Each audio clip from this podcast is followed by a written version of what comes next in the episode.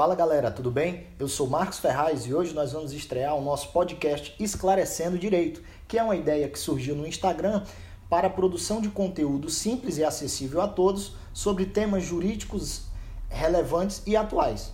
Hoje nós vamos falar sobre a medida provisória 948, editada pelo presidente da República Jair Bolsonaro no dia 8 de abril de 2020. Esta MP dispõe sobre o cancelamento de serviços, de reservas e de eventos dos setores do turismo e da cultura, em razão do estado de calamidade pública reconhecido pelo Decreto Legislativo número 6 de 2020. A medida provisória 948, ela vai trazer impacto sobre a aplicação do Código de Defesa do Consumidor nas relações consumeristas.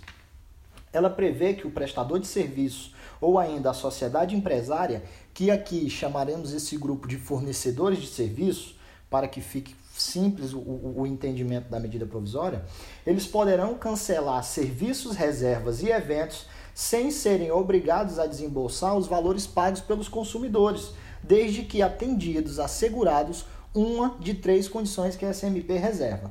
A primeira condição é a remarcação dos serviços, reservas ou dos eventos cancelados. A segunda condição é a disponibilização do crédito no valor pago pelo consumidor pelo serviço cancelado para uso ou abatimento na compra de outros serviços oferecidos por aquele fornecedor. Ou ainda, que seja encontrado um outro acordo a ser formalizado com o consumidor e o fornecedor de serviço. Na prática, essa terceira oportunidade ela abre uma grande gama de, de informações que nós precisaremos digerir.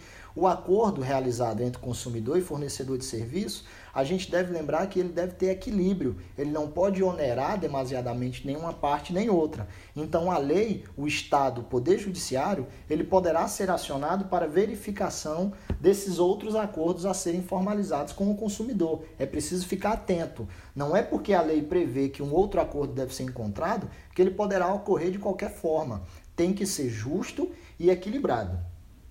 Sobre essas três condições que devem ser obedecidas, uma delas, a gente deve tecer algumas, alguns comentários, porque existem observações a serem levantadas. São quatro as observações acerca dessas possibilidades. Quanto a isso, a gente deve entender que a condição 1 um é a remarcação dos serviços, reservas ou eventos, mas essa remarcação ela deve estar atenta às regras ela não poderá ter custo adicional ao consumidor, encargos, taxas ou qualquer tipo de despesa adicional, desde que solicitadas pelo consumidor no prazo de 90 dias, a contar da entrada em vigor desta MP.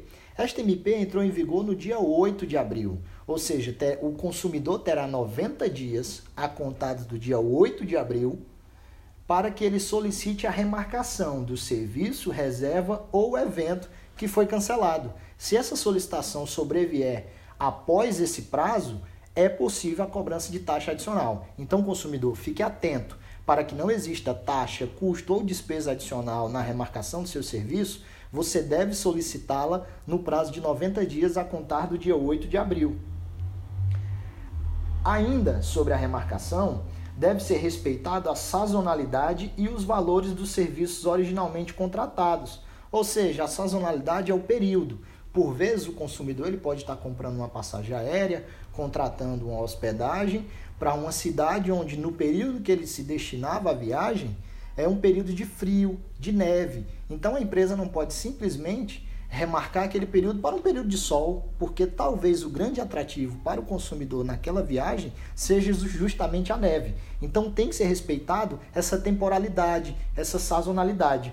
Ainda é necessário ficar atento ao prazo. O fornecedor de serviço, ele não poderá remarcar para a data que muito bem lhe entender. Ele tem um prazo de 12 meses a contar do final do estado de calamidade pública reconhecido pelo decreto número 6 de 2020. Ou seja, o decreto número 6 de 2020, ele prevê que o final do estado de calamidade ocorrerá no dia 31 de dezembro de 2020. Na prática quer dizer o quê? Serviços, reservas e eventos poderão ser remarcados, reagendados para todo o ano de 2021 Qualquer coisa que ocorrer fora desse prazo está em descumprimento a medida provisória número 948. A segunda hipótese, em que o, o fornecedor de serviço não estará obrigado a reembolsar os valores pagos pelos consumidores é que ele disponibilize crédito no valor do serviço contratado. Isso quer dizer que o crédito previsto nesse inciso, nessa condição, ele também poderá ser utilizado no prazo de 12 meses da observação anterior. Isso quer dizer o quê? Durante todo o ano de 2021. A quarta observação é que, não sendo possível o acordo previsto na terceira condição, que é qualquer acordo realizado entre fornecedor de serviços e consumidor, o fornecedor de serviço deverá restituir o valor pago pelo consumidor, atualizado pelo índice de preços ao consumidor, no prazo de 12 meses, também contados do fim do estado de calamidade. Ou seja, se não foi possível a remarcação do serviço, reserva ou evento cancelado não foi possível a disponibilização do crédito no valor do serviço cancelado e ainda não foi encontrado nenhuma hipótese de acordo entre fornecedor de serviço e entre consumidor, o fornecedor de serviço estará obrigado a restituir o valor pago pelo consumidor, atualizado pelo índice de preço do, ao consumidor no prazo de 12 meses, ao final do estado de calamidade, que deve ser encerrado no dia 31 de dezembro de 2020, ou seja, terá todo o ano de 2021 para efetuar a restituição do valor. Esta MP ela se aplica aos fornecedores de serviços turísticos que estão elencados no artigo 21 da Lei nº 11.771, bem como aos cinemas, teatros e plataformas digitais de vendas de ingressos pela internet. É muito importante ficar atento que isso não vale para todos os fornecedores de serviço apenas vale para os fornecedores de serviços elencados no artigo 21 da Lei 11.771 e a cinemas, teatros e plataformas digitais de venda de ingressos pela internet. Aqui vale uma informação também para os artistas. Muitos desses eventos são eventos artísticos, onde artistas são contratados, onde profissionais são contratados para a realização desse evento. E esta MP reserva uma garantia muito boa para esses profissionais.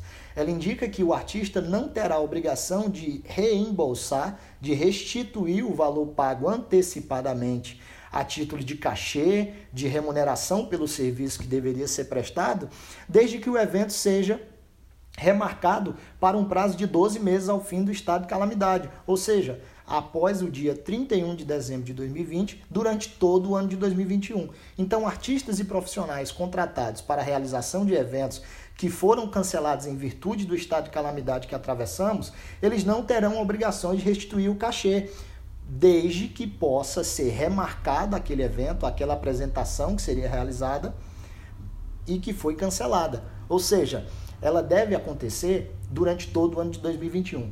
Não ocorrendo os artistas e profissionais deverão restituir o valor recebido a título de cachê, de remuneração pelo serviço, também atualizado pelo índice de preços ao consumidor, em até 12 meses do fim do estado de calamidade. Aqui é de entender que houve uma que, que ficou uma pendência né, nessa, nesse artigo da lei, nesse parágrafo, porque ele deixa dúvida. Vamos lá.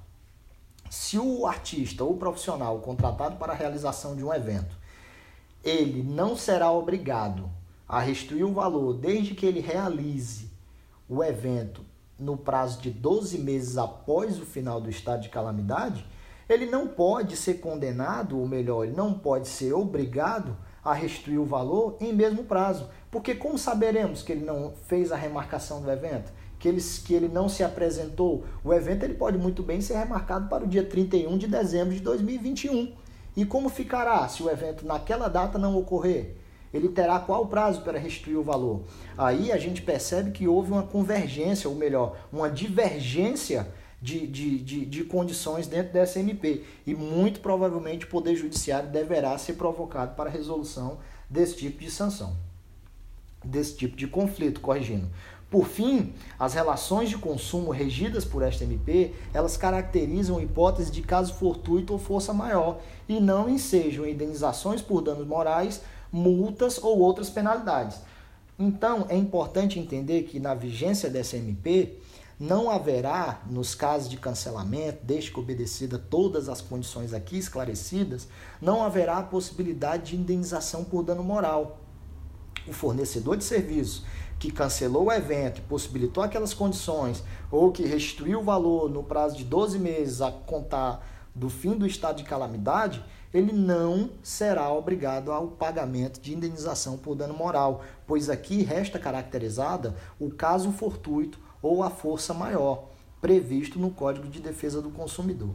Muitas serão as celeumas, é, muitos serão os conflitos instalados e disponíveis à apreciação do Poder Judiciário sobre isso. Mas isso aqui é um adendo para que todos nós possamos cooperar no estado atípico que nós nos encontramos. E estados atípicos prevêem medidas atípicas. Não é comum. A nossa lei de defesa do consumidor ela prevê outros aspectos. Ela não identifica as, as circunstâncias como está identificado nessa MP, porque se assim fosse, não haveria necessidade dessa MP.